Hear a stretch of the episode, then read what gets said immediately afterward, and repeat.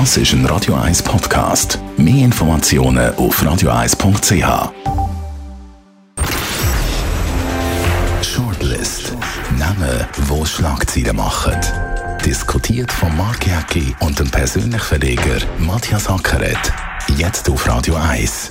Präsentiert von Volvo Car Rent. Die flexibel und unkomplizierte Mobilitätslösung für Startups und KMUs volvocarrent.ch. Willkommen zu der Sendung Nummer 14 und das sind Persönlichkeiten, die es diese Woche auf die Shortlist geschafft haben. Steffi Buchli, die Sportmoderatorin, verlässt SRF und wechselt zu MySports von UPC.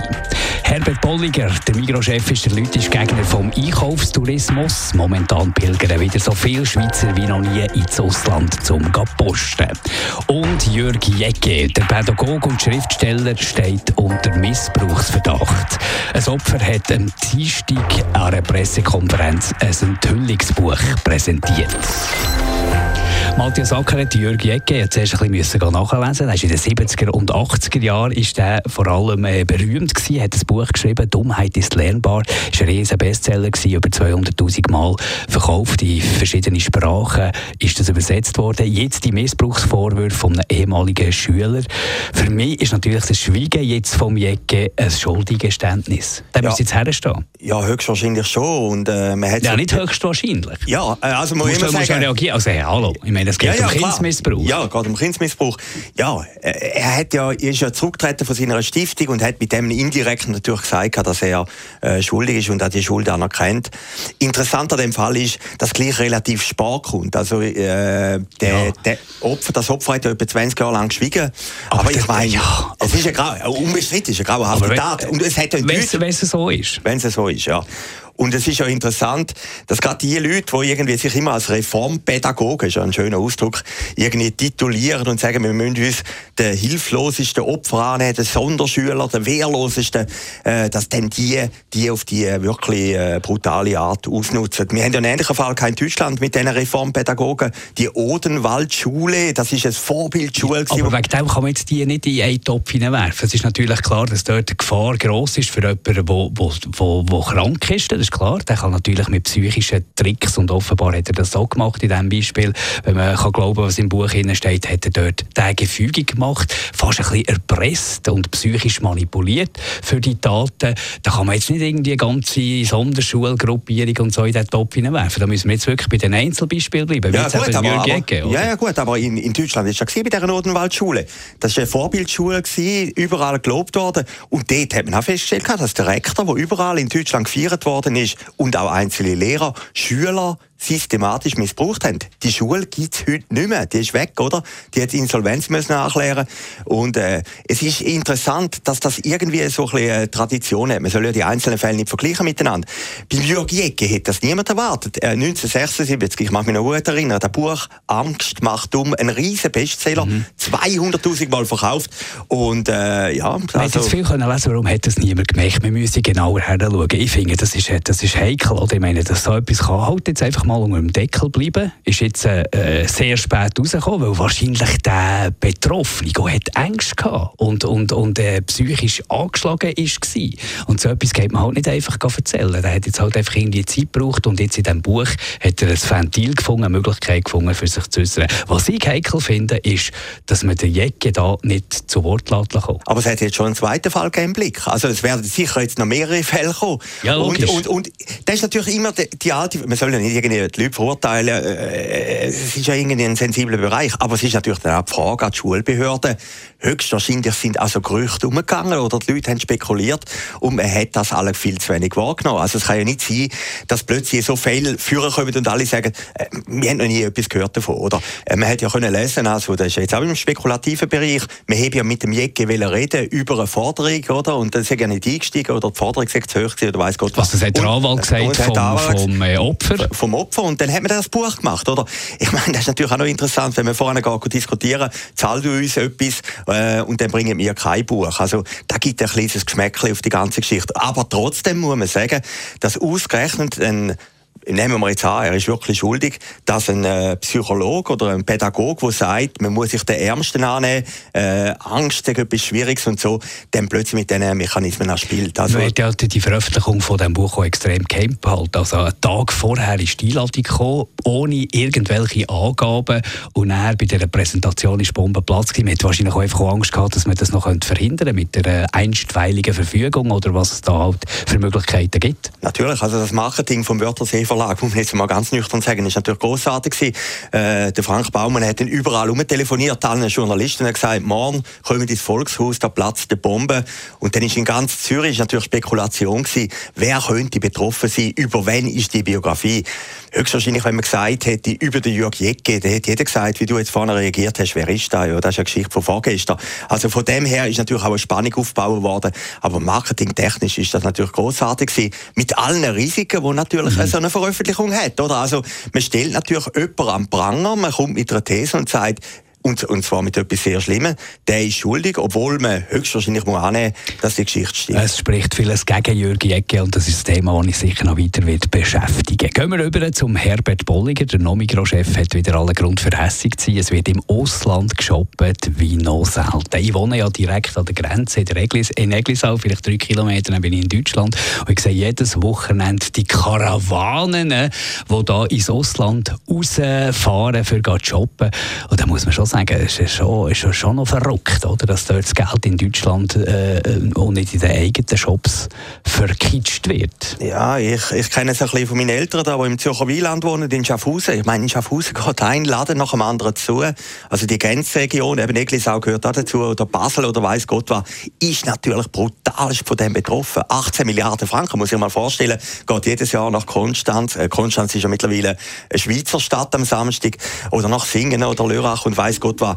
Es gibt keine Patentrezepte dagegen. Nein, es gibt, es kannst, genau das ist es. Das kannst nicht. Der Mensch funktioniert einfach so. Und ja. weißt, äh, der, der, wenn der Herbert Bolliger gegen das, der Herbert Bolliger als, als eigentlich äh, grösster Chef von so einem Detailhändler, von einem Grossverteiler natürlich federführend ist dort, gegen die Leute eigentlich auch schießt, da vergisst man natürlich, wenn du ein gutes Einkommen hast, ja, dann kannst du schon sagen, wir gehen irgendwo in Globus, in Delikatessen einkaufen oder hier. Aber wenn du ein Familienvater bist, wo irgendwie die Frau nicht arbeitet und du hast vier Kinder oder drei Kinder oder zwei Kinder, die du alle musst mit einem Einkommen durchbringen musst, einem Durchschnittseinkommen, dann ist eben dann auch schon relevant, ob du jetzt gehst Zuschmittel für 70 Pfennig oder so etwas kaufen oder ob du 6 Franken zahlst. Ja, ich möchte das moralisch auch nicht verurteilen. Die Versuchung ist natürlich enorm. Oder? Ich, habe, äh, ich bin vor drei Wochen in Deutschland und habe einen Spiegel gekauft, also die Zeitschrift.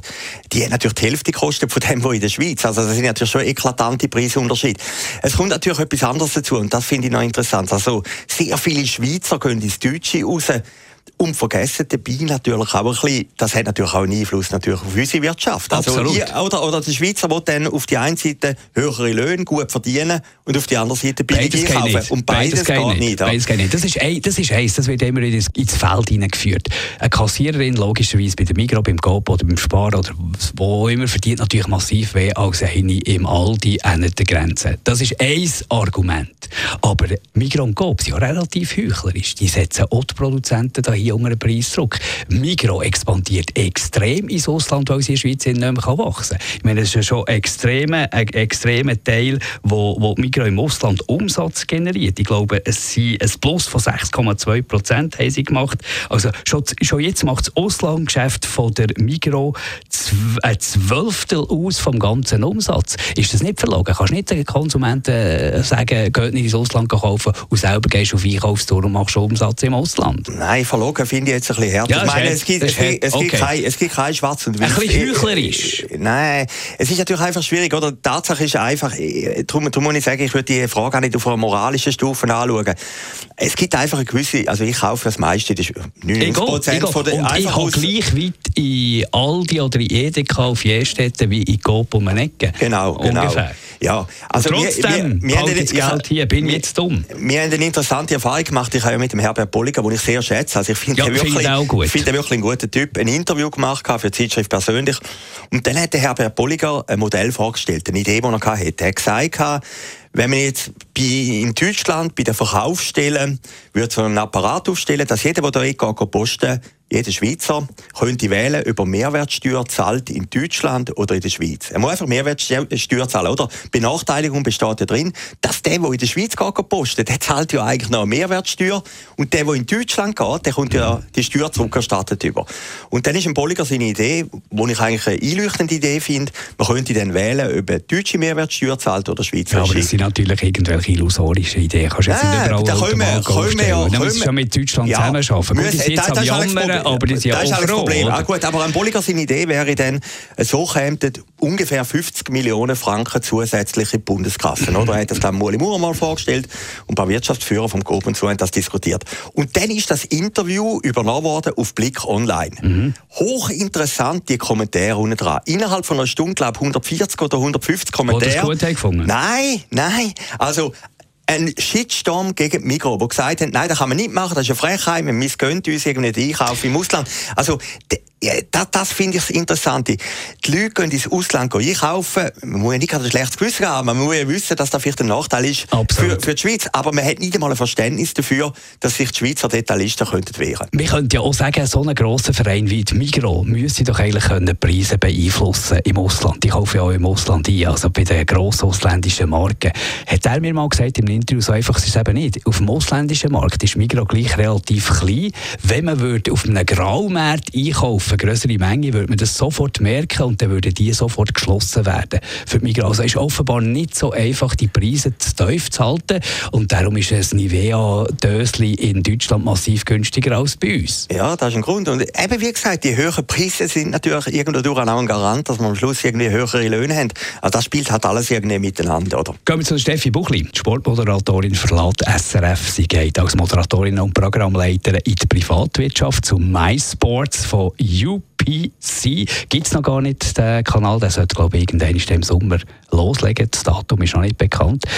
Ist ja auch noch, ist auch noch speziell. Spricht fast ein bisschen mehr gegen die Sportabteilung vom SRF, dass jemand aus Schoss SRG, aus Mutters Schoss SRG äh, in die freie Wildbahn rausgeht, in die Privatwirtschaft. Irgendetwas scheint dort wahrscheinlich nicht gut zu sein. Nein, ich glaube nicht einmal. Ich, ich finde das sogar positiv. Der ja, ich finde es auch positiv. Der, Merk, hey, der Merk funktioniert. Das ist die profilierteste Sportjournalistin. Ja, ja. Ja, das muss man jetzt einfach also, mal sagen. Die polarisiert, okay, die kann man gut finden, die kann man schlecht finden. Aber sie ist rausgekommen. Ja, sie ist rausgekommen. Sie, aber das sie war eine Frau. Gewesen. Da hast du doch irgendwie all, alle Möglichkeiten haben in der Schweiz, also beim Schweizer Fernsehen. Ja, aber das spricht doch für dich. Vielleicht hat sie gefunden, ist ein spannenderer Job. Ja, ich sage ja nicht gegen sie. Ja, aber ich, ich finde sie super. Ich finde so ihren Entscheid super. Ich sage, ich kritisiere die Sportabteilung vom Schweizer Fernsehen, die es nicht schafft, äh, mal eine etablierte Frau oder eine Frau, die wirklich ankommt. Ich wäre sorry, das war die bekannteste. Gewesen.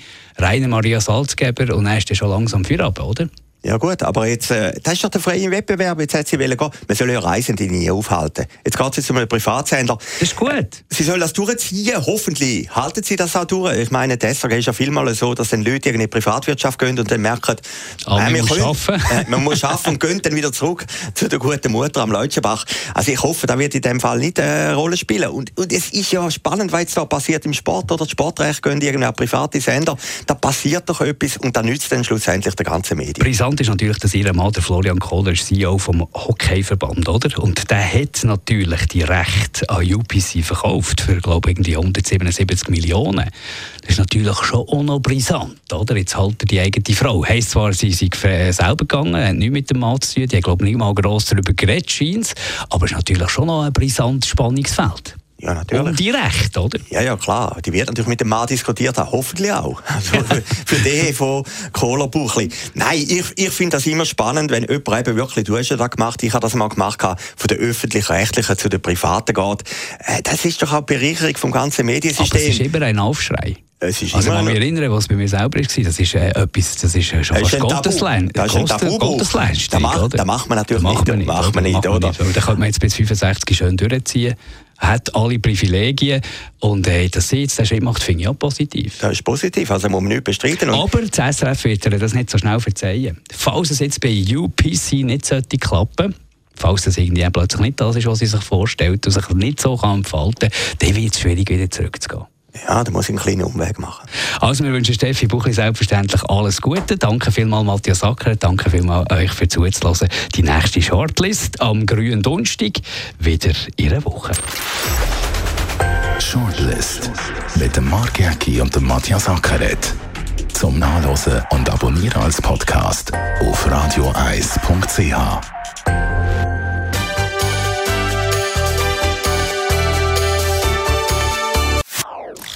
Das ist ein Radio 1 Podcast. Mehr Informationen auf radioeis.ch.